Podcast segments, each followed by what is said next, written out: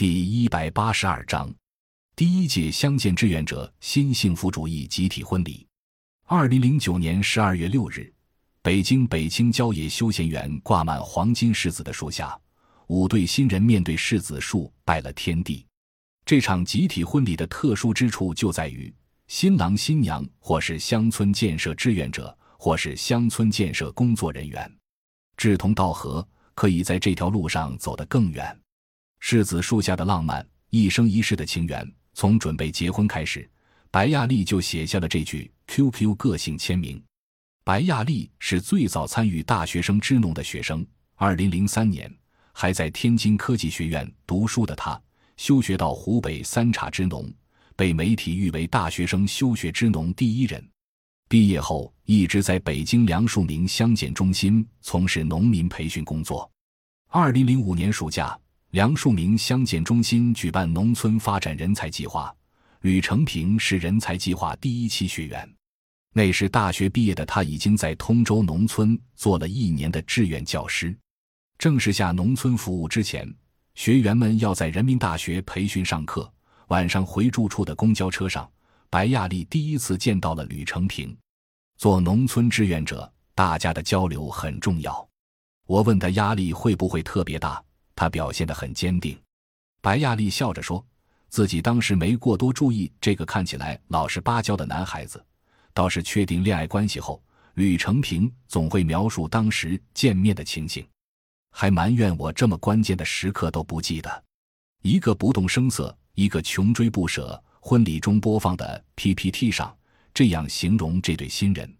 虽然从2005年认识到2008年正式确定关系这段时间里。”两人交往一直没有涉及私人情感领域，但据吕成平的朋友介绍，男方对女方是预谋已久。二零零八年汶川地震后，作为民间救援力量，白亚丽决定赶往救灾第一线，吕成平果断的一同前往。在帮助灾区人民的同时，他们爱情的火焰也在灾后的土地上愈演愈烈。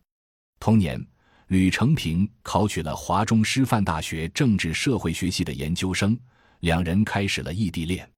中心的同事们清楚地记得，从吕成平到达武昌的第一天开始，中心的信箱里就没间断地收到来自湖北的书信或明信片。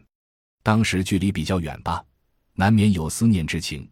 每天有什么想法，都希望能够交流分享，所以他每天都坚持写。白亚丽说自己正是被吕成平坚持不懈的小细节所打动。他常常会把我的短信抄在本子上，没来得及抄的就一直存在手机里，以至于手机常常是满满的。两个人在一起，重要的不是物质生活，对于彼此理想的支持程度才是衡量幸福的重要指标。婚礼上，这是白亚丽和吕成平的幸福宣言。